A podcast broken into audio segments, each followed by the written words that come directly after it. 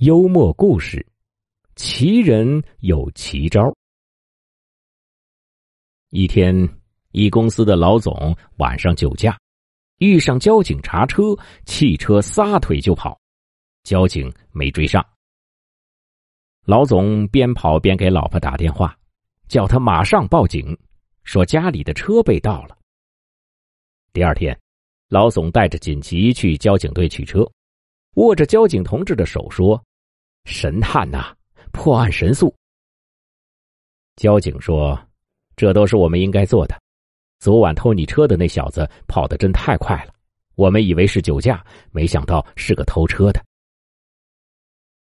第三天，老总再次酒驾，发现前方不远在查车，心想不能故伎重演了，于是下车锁上了车门。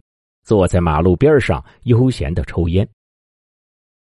警察赶到说：“你喝酒了？”老总说：“是啊。”警察说：“喝了还开车？”老总说：“我没开呀，司机开的。”警察兜了一圈没看见司机，说：“人呢？”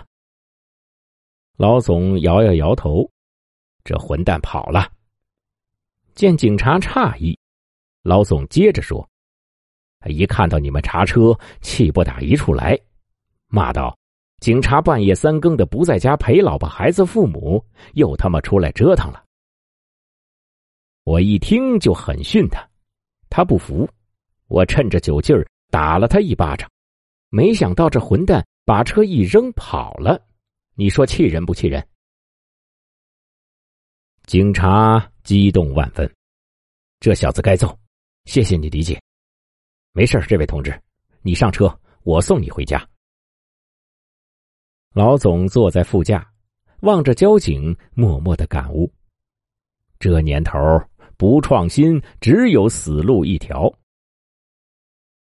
第四天，老总等四人都喝酒了，开到桥头。